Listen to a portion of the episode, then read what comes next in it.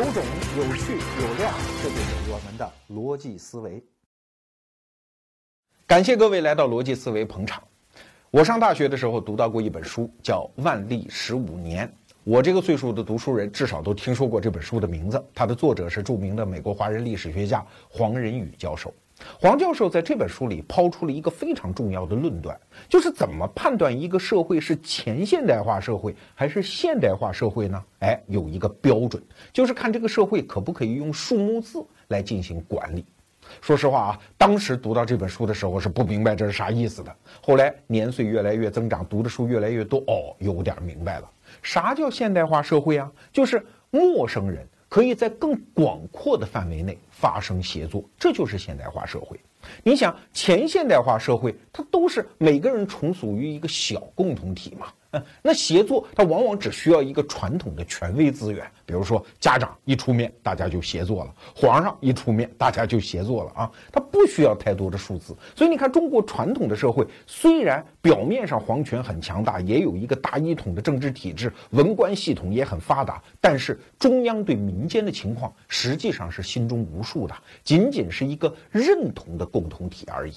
但是在现代社会就不一样啊，陌生人之间协作，尤其这种协作要精细化、深度化的话，那就需要大量的客观公正的协作中介。这个中介就是数字。比如说，我要买一家公司的股票，那我总得知道你这家公司详细的经营情况吧？我总得知道你过去一段时间你的股指的变化。情况吧，这都是数字啊！一个国家想要管理自己的国民经济，你总得知道自己有多少人口吧，总得知道你的全年的 GDP 是多少吧，出口量是多少，发电量是多少吧？你看，都是数字。所以，过去的二三百年里，人类的现代化的进程，其实就伴随着一个数字越来越多、越来越爆炸的进程。逻辑思维在过去的两季的节目里，我们曾经谈过两期的大数据的话题。那今天呢，我们就把大数据和数字这个问题翻过来看。我们来看看，我们如此倚重的数字，它到底是靠谱还是不靠谱啊？那我们先把这个问题搁在一边儿，我们先来聊一聊一九三六年的美国总统大选。那一九三六年是哪两位竞争啊？一位就是著名的罗斯福。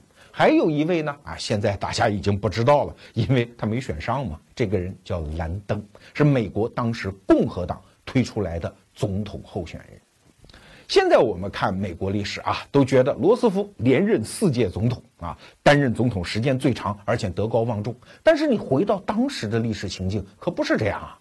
罗斯福的整个执政过程不是一帆风顺的，尤其到一九三六年，实际上他当时的位置非常险。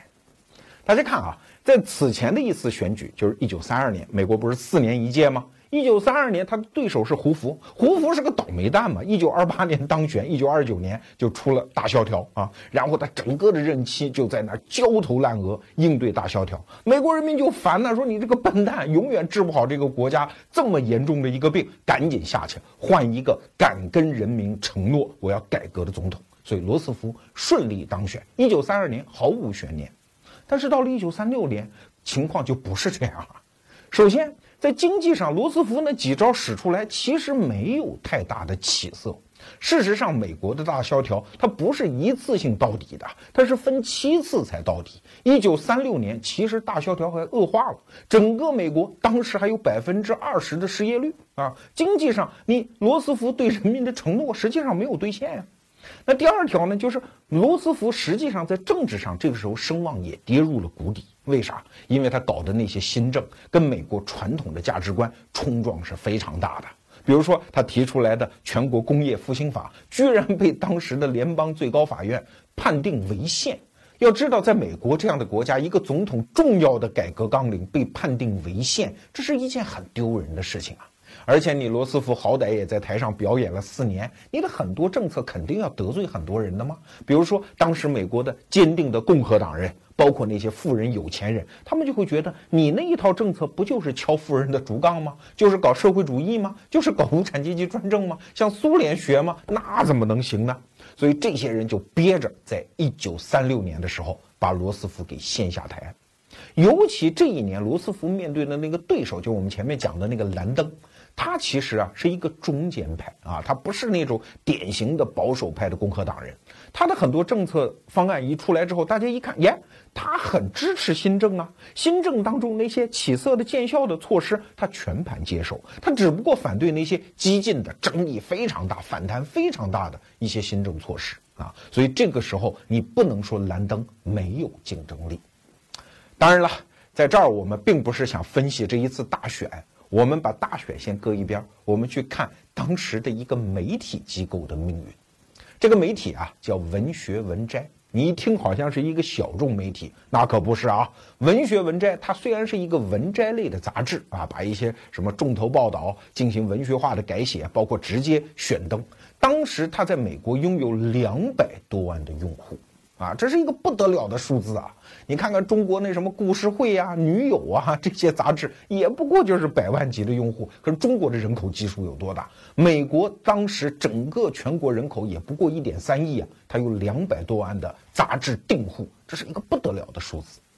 这个文学文摘啊，它真正有力量，不仅仅表现在它的发行量，而且表现为它对政治的介入啊。要知道。这份媒体，它可是当时美国政坛上一个重要的搞总统选举民意调查的媒体，而且呢，干这个活已经干了十六年了啊！而且此前干的还特别漂亮。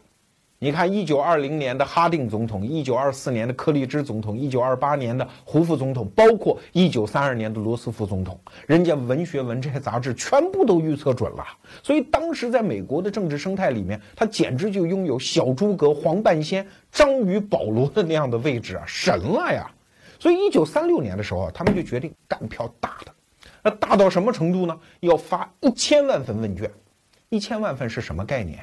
当时美国全国的人口不过一点三个亿，有选民资格的人不过四千万，他居然要发一千万份问卷，覆盖四分之一的选民，这个预测的准确度简直是太高了，等于他的选举的预测报告一发布，总统选举就一锤定音了，几乎就能达到这样的高度啊！啊，那他为什么要干这么大呢？你想，他的算盘也是对的。第一。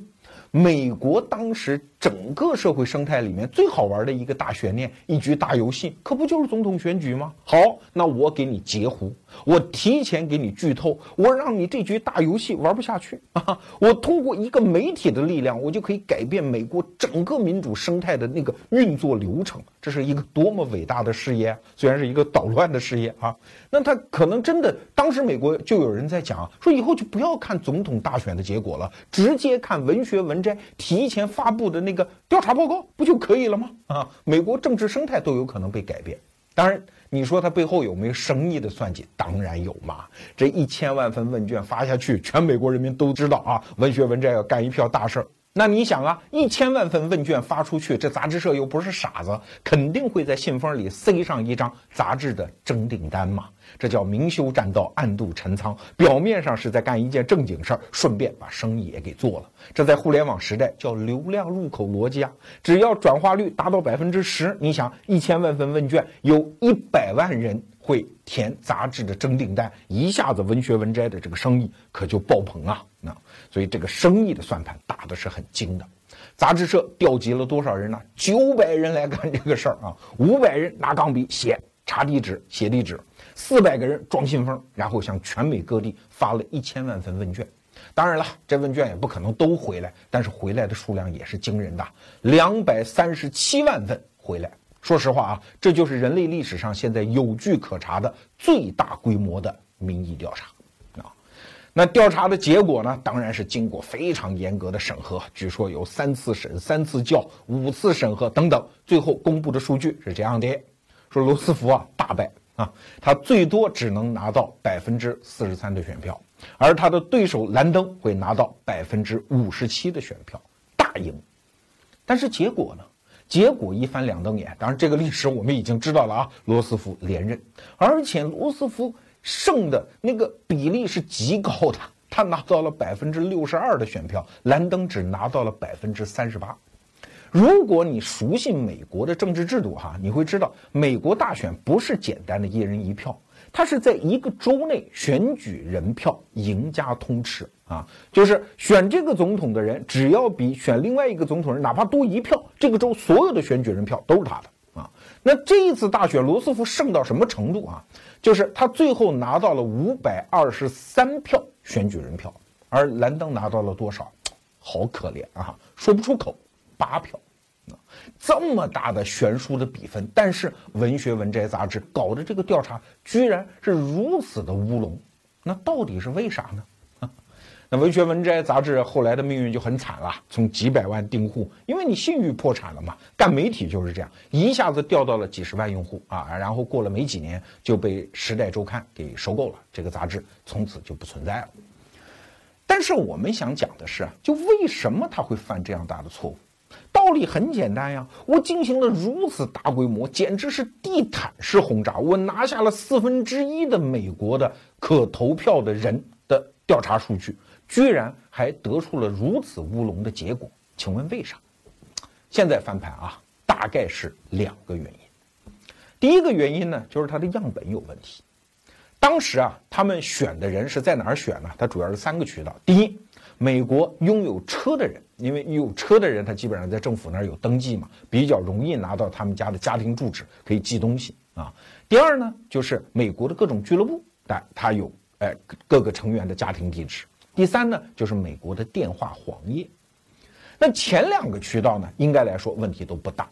首先，美国那个时候汽车的普及率已经很高了，几乎家家户户都有汽车。你比如说福特的那个著名的叫 T 型车啊，那个在。二十年代的时候，已经卖掉了一千多万辆了啊！当时美国也几乎做到了家家都有汽车啊，极穷的人不算啊。那第二呢，像俱乐部，美国是一个民间结社特别发达的社会，所以俱乐部的这样的一个地址应该也没有问题。问题就出在了电话黄页，就是电话簿。当时《文学文摘》杂志啊，你也不能说他不用心啊，他也确实是抽。你比如说，翻开一本电话簿，把那个尾号是一和九的，哎。抽出来，然后都给他们家去寄这个调查问卷，按说没问题啊。但是他忽略了一个因素，就是美国当时的电话普及率在第二次世界大战之前其实是不高的，当时还不到百分之三十啊。美国是二战之后电话普及率才逐步达到了百分之七十以上。而什么人会有电话呢？当然就是富人了。什么人恨罗斯福呢？当然是富人了。所以富人家有电话，通过这种方式去收回的这种问卷，它在很大程度上就代表了富人的观点。富人恨罗斯福，当然他得出来的调查数据就有了这样的一个偏差。那《文学文摘》杂志犯的第二个错误叫反馈失灵。表面上寄了一千万份问卷，回来了二百三十七万份，按说反馈度很高吧？可是你忽略了这个反馈的结构啊！给大家举个例子，一个餐馆在门口吊了一个顾客意见簿，那请问什么样的人会上去写啊？当然是对饭菜不满意的人呢。那些吃的觉得感觉还不错的人，一抹嘴结账走了，他们才不会上去写呢。所以，一九三六年的选举，很多美国人他忍了罗斯福四年啊，他就想把他掀下台，但平时没有表达渠道啊。好不容易来了这么一份调查问卷，赶紧写上兰登的名字给寄回去。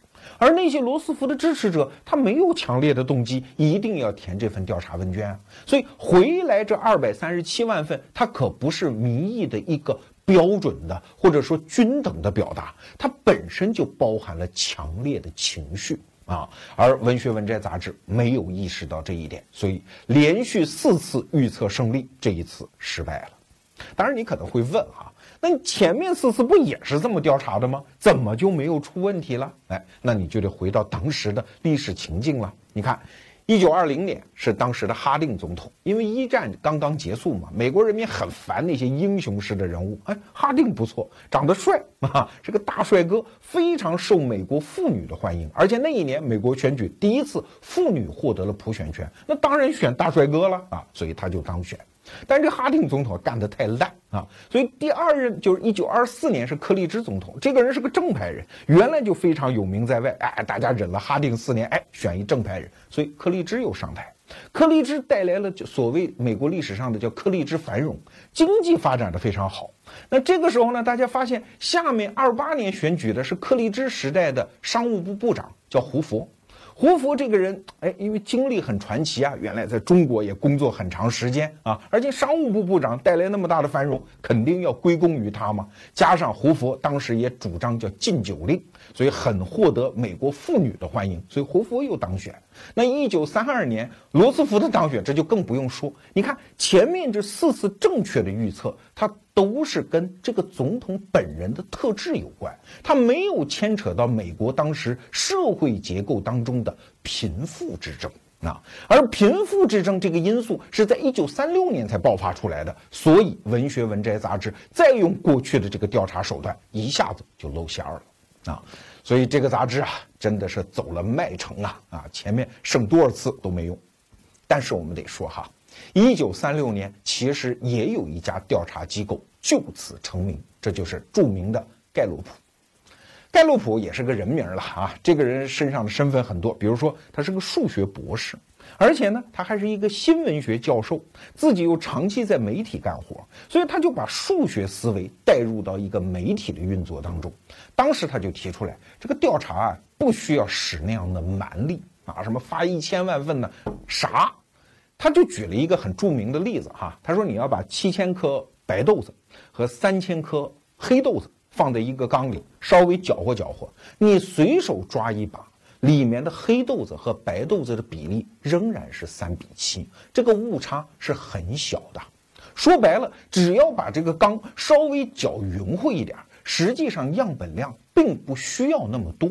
光靠大数字想获得精准的调查结果，其实是一个没有数学常识的办法。你看人家数学博士嘛，所以当时盖洛普就提出一套全新的啊，事实上也是非常具有科学性的调查预测的方法，那就是让样本充分的能够反映当时的选民结构啊。你比如说你要做一次美国总统选举的预测。那你至少白人黑人的比例，你在样本当中和总人口的比例应该一致吧？穷人和富人，共和党和民主党，城里人和乡下人，所有这些因素你都要考虑到。所以盖洛普在预测一九三六年选举的时候，他的样本量其实很小，一千个人 啊，只有《文学文摘》杂志的一万分之一，但是人家就成功预测了罗斯福当选啊。所以后来《文学文摘》杂志不行了，盖洛普从此声名鹊起。现在我们还知道啊，美国最著名的民意调查机构就是盖洛普。当然了，你说这种科学的啊，有数学基础的方法，是不是就一定靠谱嘞？哎，还真不是。要知道，盖洛普在预测美国总统大选的过程当中，也有几次重要的失手啊。比如说，对卡特总统和福特总统竞选的那一次，七十年代失手了。最近的一次，布什和克里竞选，哎，他又预测错了，他预测的是克里。盖洛普败的最惨的一次是一九四八年的选举啊，就是杜鲁门和杜威。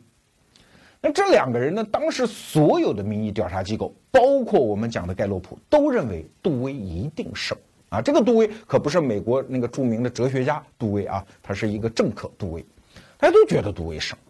那杜鲁门呢，就是非常惨嘛啊，因为大家你想忍受民主党已经那么多年了，都是罗斯福，大家觉得换换口味，这很正常啊。当时几乎已经是全民的共识，甚至很多报纸就讲说民主党不要选了，在浪费那些选举的基金，浪费那些置装费，还有一些眼泪。干什么嘞啊？干脆别选了。甚至当时民主党内部啊，就有说说不行啊，这杜鲁门啊，我们应该换一个更德高望重。所以当时很多人还去拉拢艾森豪威尔，因为艾森豪威尔是二战的英雄嘛，啊，联军的统帅嘛。但是后来没搞成了，还是这个杜鲁门去参选。那甚至到了大选的最后阶段，这个杜威啊已经觉得这个胜券已定嘛，啊，就夫妇两人携手就度假去了。当时还有一个很八卦的段子啊，说这个杜威的老婆，呃，跟杜威晚上在卧室聊天啊，杜威说怎么样 啊？再过两天你就要跟美国总统睡觉了，嗯，因为这个胜券在握。那结果呢？大家都知道是杜鲁门当选，所以杜威的夫人就问这个杜威，说你不是说我要跟美国总统睡觉吗？是我去华盛顿，还是把杜鲁门叫到咱们家卧室来啊？啊，这是个段子。那确实，这个结果也是一翻两瞪眼啊！包括盖洛普在事后的各种各样的解释当中都没有办法自圆其说啊！这这还得差一段，就是中国的那个蒋介石当时也跟着起哄，他觉得哎呀，这个杜威肯定胜，所以到处给杜威呐喊助威，甚至中国当时就发生在中国啊，给杜威助选的这个游行，在中国还发生了。因为当时蒋介石觉得，哎呀，我支持一美国总统上台，这个人肯定将来给我大量的美元嘛。你看，一九四八年那可是解放战争胜利的前夕啊，蒋介石也在下赌注，哎，最后发现赌错了。后来杜鲁门上台，果然就不再给他支持啊，这是个插曲。但问题回到我们今天的主题，为什么盖洛普这样的机构，他用大量的数学工具，用现代化的科学方法，仍然会有预测错误？当然了，这当中牵扯到很多调查统计学的问题，我们都不提，我们就提一个效应，叫布拉德利效应。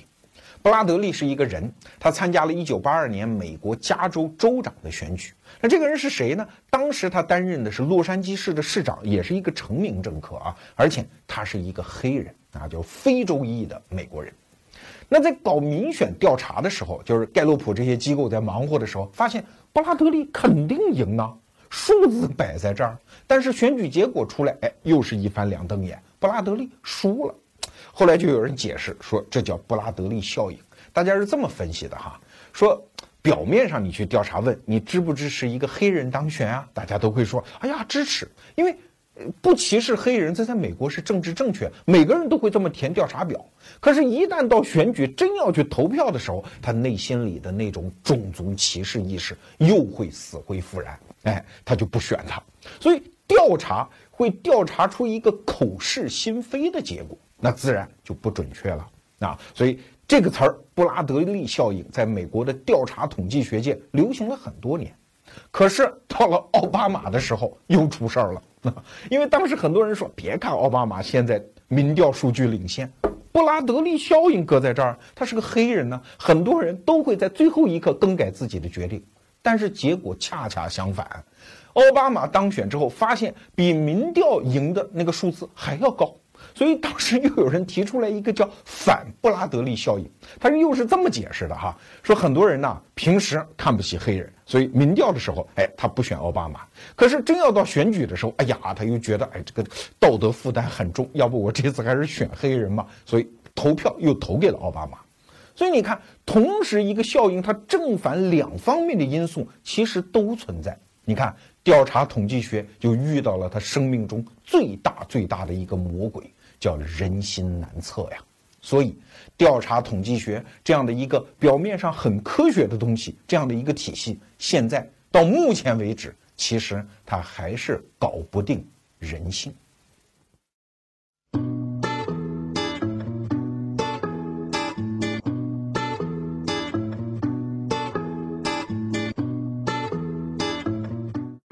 除了每周的这个视频之外，我们还有一个微信公众号平台。如果想罗胖每天都陪你，那就加我们的微信公众号吧。那上面已经有三百万人了，搜“逻辑思维”，没有走之的，姓罗的罗，我在那儿等你。现在您收看的是逻辑思维的视频节目。如果你收看视频不是很方便，那也不妨到互联网上去下载一款应用，叫喜马拉雅，那里是逻辑思维授权的首发的音频平台。好，还是回到我们今天的话题，我们讲数字哈。数字这个东西既是现代文明的丰硕的成果，同时也是一个大坑啊。刚才我们讲的文学文摘和盖洛普两家机构，人家可是专业玩数据的，都被这个坑坑得不浅。但是没办法呀，现代人想要彼此协作，他必须有数据作为中介啊。所以既然大家这么倚仗它，那自然它就会呈现出暗黑的一面，因为有人要利用它干坏事儿啊。所以，下面我们就聊一聊那些我们在日常生活中磕头碰脑都会遇到的数字，其实都掩藏着大量的谎言。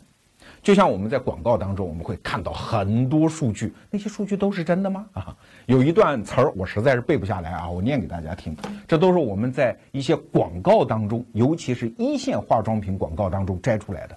品牌我们就不提了啊，给人留点面子。反正你听到时候你自己到网上搜，看是哪家品牌。比如说。二十八天肌肤重现美白莹润，二十四小时滋润两倍柔软，还有肌肤十五倍透亮白皙。使用它之后啊，七天后奇迹般呈现高白光彩。好，还有连续使用四个星期，眼袋减少百分之四十七，肌肤年轻十二岁。还有肌肤肤色显著提高百分之九十三，色斑明显减少百分之八十七，你能信吗？当然了，一线品牌嘛，他既然敢说这个数，没准人家还是有些依据的。比如说，找一女孩来用完自己的产品，说：“哎，你估计你的肤色回到了多少年前啊？”女孩傻吗？说：“十二年啊，用了之后立即年轻十二岁啊。”你说的啊，记录在案，然后就广告出去了，没准人家是有依据的。但是我们稍有常识就知道，这样的数字它有什么样的科学依据啊？但是我们现在人几乎整天是浸泡式的身处于这样的数据洪流当中啊。当然，数据造假第一条就是因为恶意造假。给大家举一个例子哈，前些年中国有这么一位奇葩的小姑娘叫郭美美啊，她曾经威胁一些人说：“别跟我来劲啊，来劲我手里可有十七个 G 的视频数据，我要给她公开。”啊，吓得很多人不知道有没有人啊，反正吓得就不敢吱声。哎，你看这十七个 G，你听这个数，它就像真的。哎，再有，比如说一九五零年的时候，美国政坛上就出现了一个那个时代的郭美美，这个人叫麦卡锡啊，是美国的一个参议员。他呢，其实平时就是一个妄人嘛啊，但是在一九五零年的一有一天，他突然就宣布，我手里有一份名单啊，美国国务院。这么重要的机构，美国国务院掌管美国全球的外交啊啊，说里面有两百零五个共产党员，我们这样的机构已经被共产党人完全攻占了。你听这个两百零五个有整而有零啊，所以当时舆论就大哗，说到底有多少，居然被他拿到了这样的一张名单，说我马上要公布了啊。当然这个数字麦卡锡后来又变来变去，一会儿说五十七个，一会儿说八十一个啊。但总而言之，之所以麦卡锡作为那个时代最著名的政坛小丑，他能够表演，原因是什么？不是因为他指控美国国务院里面有共产党人，而是他拿出了一个像真的数据。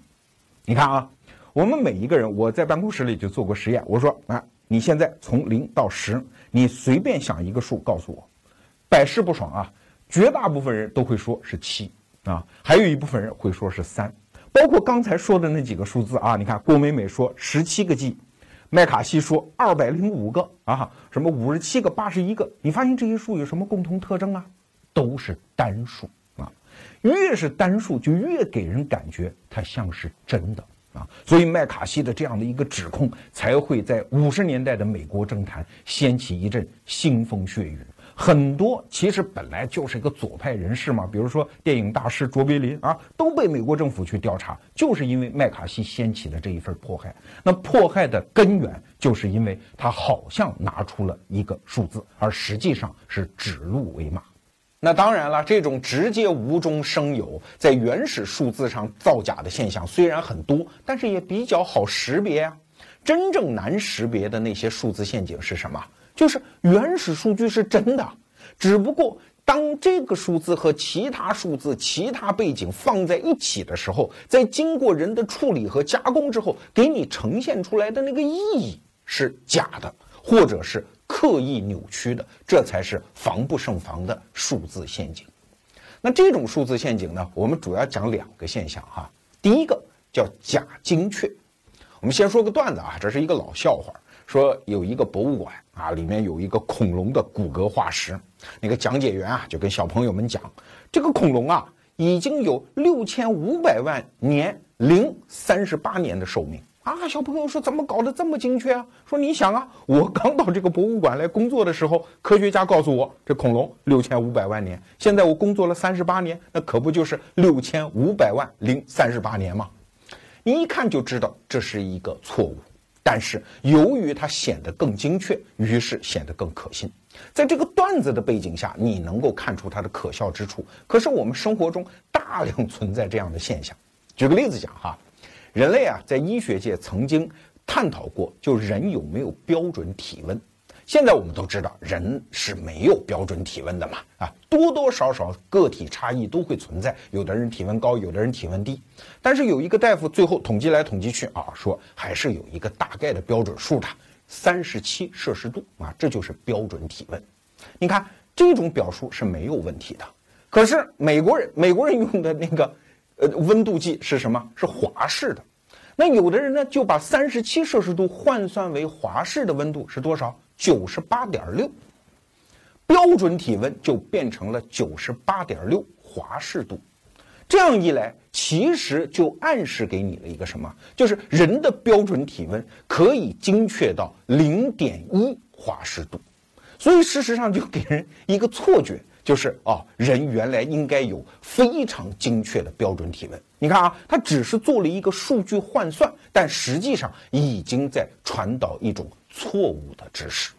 再比如说，有一个经济史学家叫麦迪森，他写了一本书叫《世界经济千年统计》。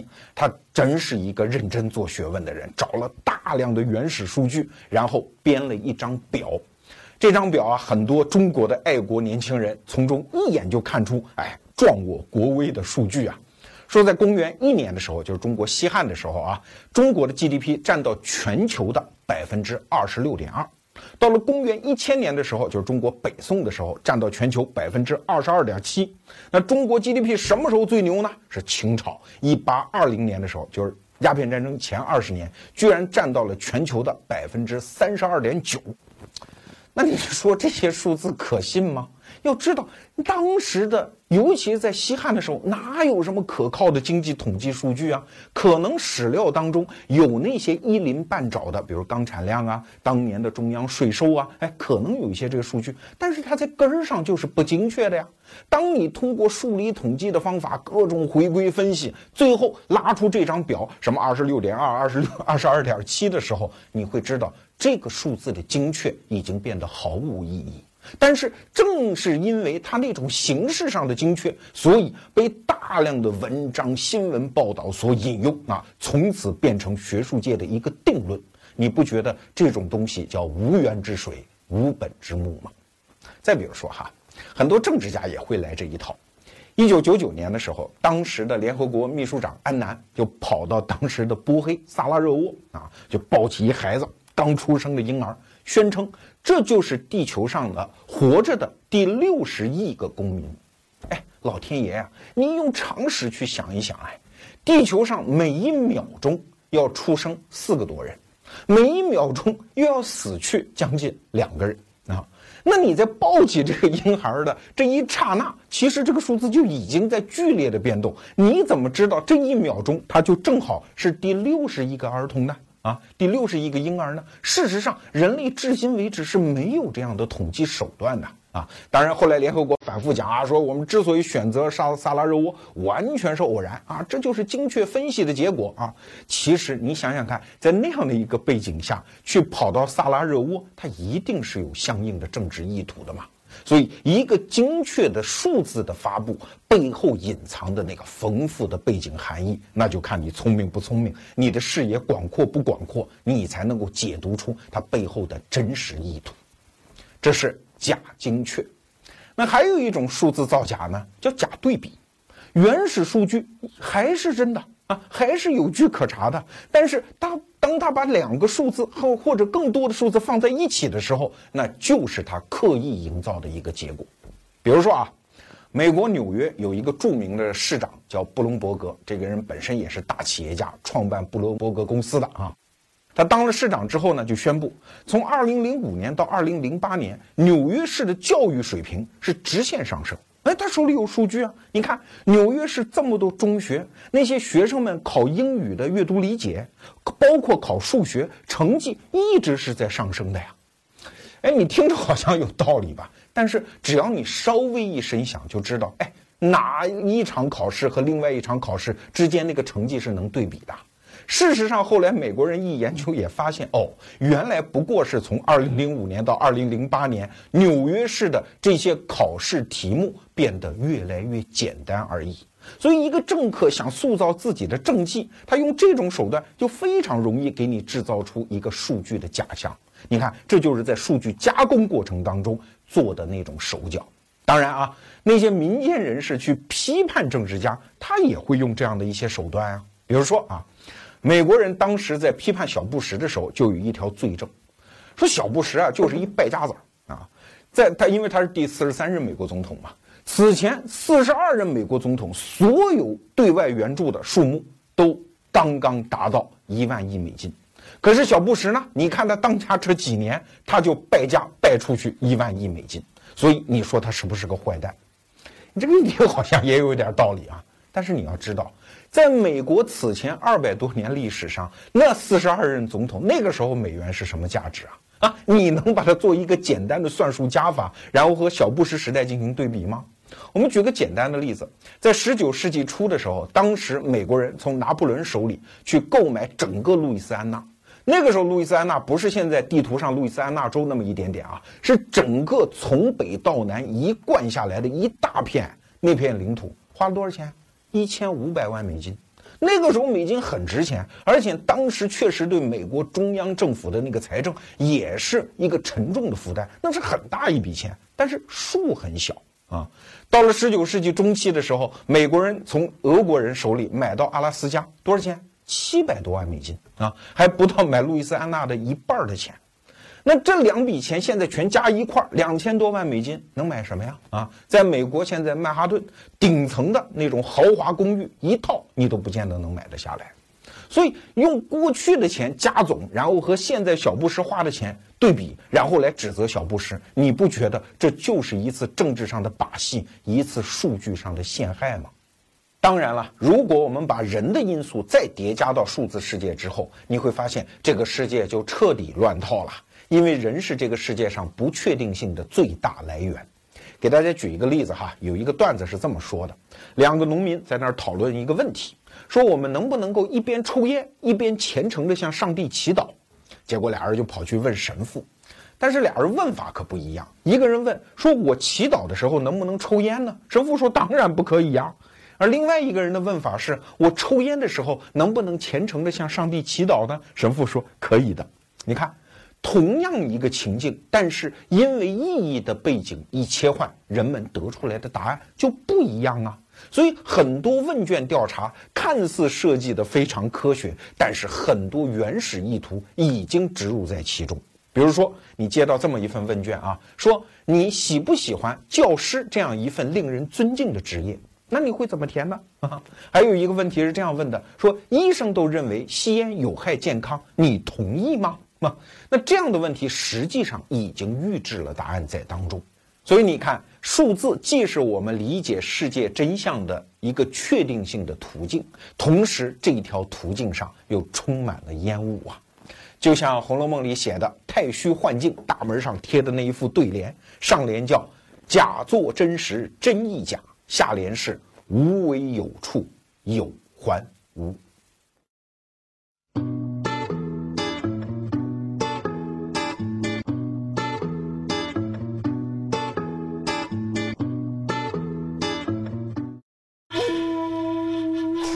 死磕自个儿，愉悦大家，这就是咱们的逻辑思维。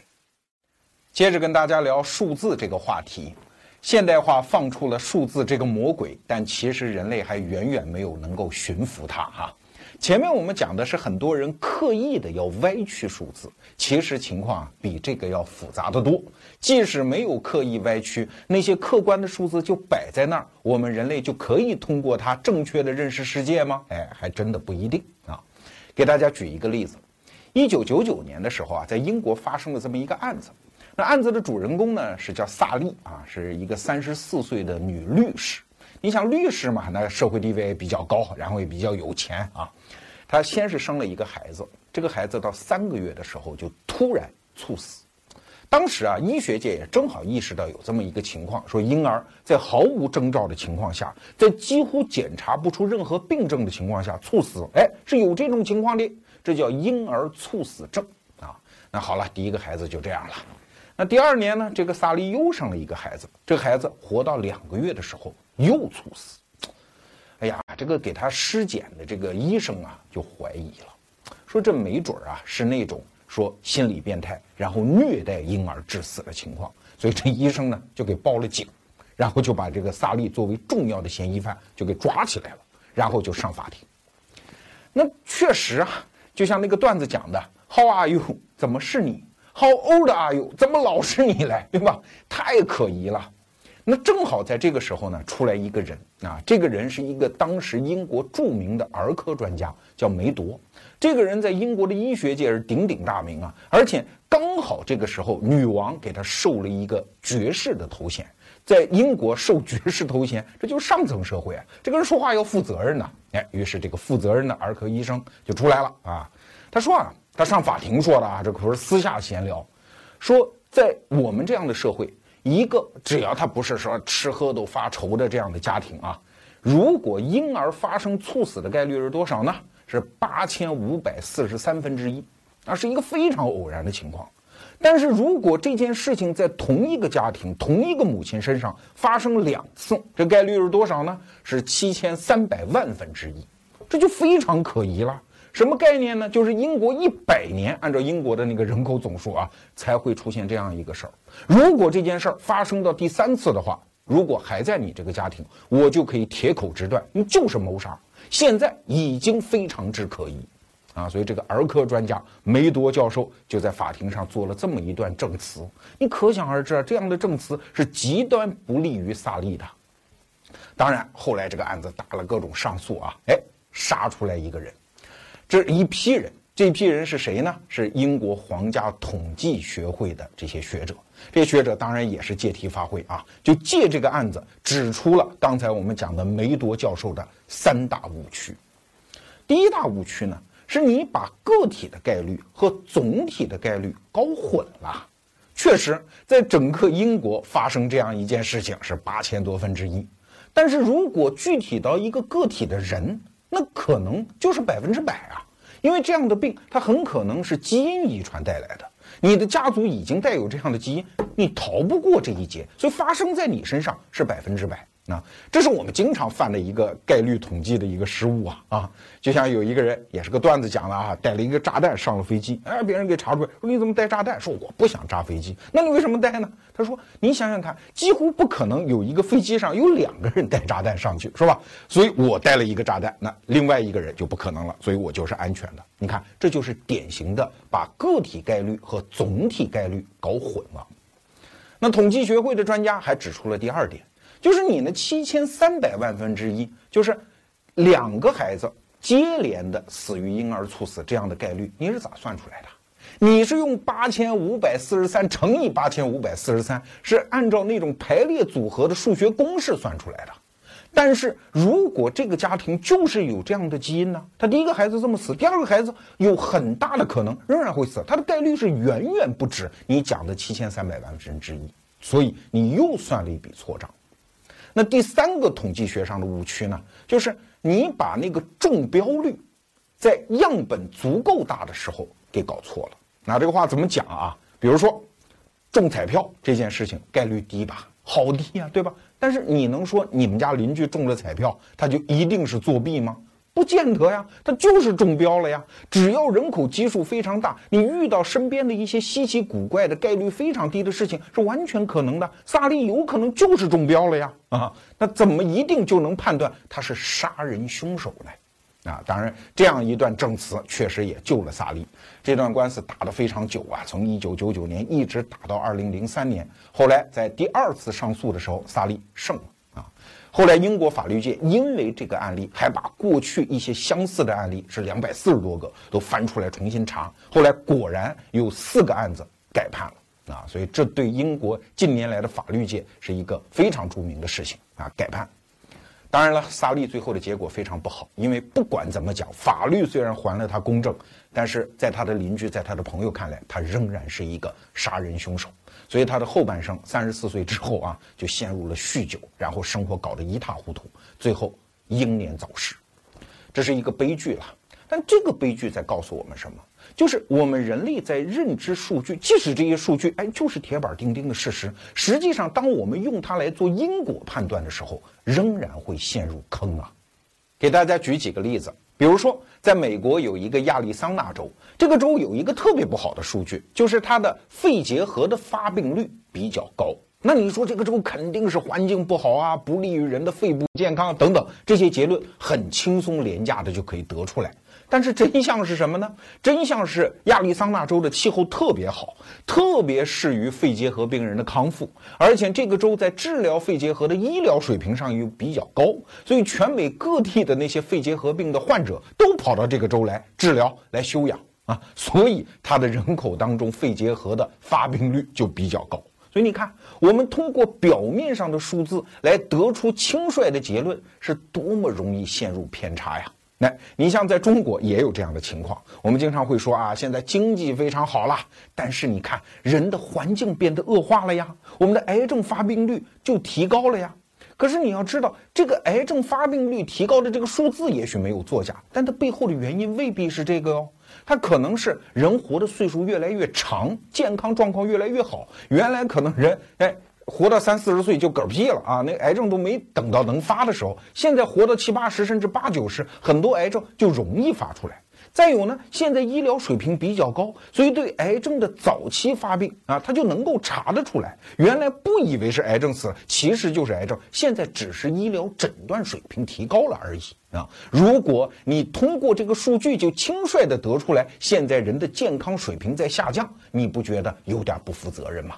再给大家举一个例子，在美国，关于吸食大麻，其实有一个争论，很多人也拿出数据说，你看吸食大麻的人比不吸大麻的人，他的神经衰弱率高百分之二十，所以吸大麻有害于健康。但是很多人就主张大麻解禁呢，他们就说你胡扯啊。那是因为很多神经衰弱的人，他要求助于大麻来治疗自己的神经衰弱，所以才显得吸大麻的人神经衰弱的比例比较高啊。所以这场官司，我们作为局外人，我们也不是专家，我们也打不清楚。但是确实啊，两头看似乎它都成立。那你说谁是谁的因，谁是谁的果呢？还真是说不清楚。所以在我们平时看新闻的过程当中，经常会有人啊，通过两个数字，然后得出一个结论，然后让你接受他的主张。对于这样的人呢，我们多是要多一份小心。说到这儿，你可能会反驳了，说胖子，我可看过你逻辑思维以前的节目啊，你以前可是花了两期节目时间去吹嘘大数据的未来啊，你今天怎么当了叛徒嘞？你今天又开始说数据的坏话嘞？哎，你看，这就是逻辑思维的方法论。人类社会出现任何现象，它都可能有它不好的这一面，那怎么办呢？是把这个现象割除，然后我们回到过去，还是继续往前走嘞？逻辑思维坚定地站在后者，啊，就是人类社会发展带来的所有问题，一定是靠进一步发展来解决掉的。退回到过去，永远不是解决方案。就像数据这么多造假、扭曲这些偏差，怎么解决？嗨，方案是大数据。大数据的本质不是数据多，也不是数字大，而是维度丰富。啊给大家举一个例子啊，一个市长向上级、向市民谎报 GDP 数字啊，跟统计局局长一商量，乘个二啊，没问题啊。如果在传统社会，这就有可能是一个障眼法，就骗过了媒体，骗过了上级，也骗过了民众。